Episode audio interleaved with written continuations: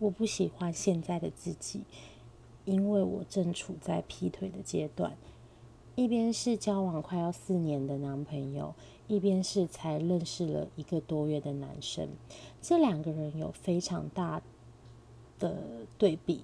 我的男朋友他是那种。嗯，他今天赚一万块，他会愿意花八千块在你身上的那一种木讷的男生。那最近认识的男生，他是属于那种，嗯，我们聊天非常的合拍，常常都会有一种哇，你怎么知道我在想什么的感觉？嗯，可是这种犹豫不决，甚至是劈腿的。的感受其实让我觉得很很不好过，但是我却无法抽离这样子的情绪，所以我不喜欢现在的自己。